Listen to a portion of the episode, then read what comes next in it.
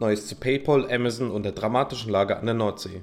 Mit PayPal Kryptowährungen verschicken. Nachdem New York PayPal die Volllizenz erteilt hat, geht PayPal nun in die Kryptooffensive. Man soll künftig Kryptowährungen zwischen PayPal-Accounts verschicken können. PayPal sieht trotz des momentanen Abschwungs der Kryptowährungen langfristige Akzeptanz als Zahlungswährung. Amazon beendet das Flex-Programm. Amazon beendet das Flex-Programm in Deutschland. In den USA bleibt es zunächst weiter bestehen. Mit Amazon Flex konnten selbstständige Fahrer einzelne Lieferungen innerhalb weniger Stunden liefern und so 25 Euro die Stunde als Nebenjob verdienen. Amazon setzt in Deutschland nun aber lieber auf bereits bestehende Logistikunternehmen. Containerschiffe stecken in der Nordsee fest. Die Staus und Verzögerungen haben erstmals seit Beginn der Pandemie die Nordsee erreicht. 100 Schiffe und etwa 150.000 Container können momentan weder B noch entladen werden, da die Häfe keinen Platz mehr für neue Container haben. Demnach stecken aktuell 11% der weltweit verschifften Waren fest. Mein Name ist Daniel und das waren die Investigation News. Jetzt liken und abonnieren, um nichts mehr zu verpassen.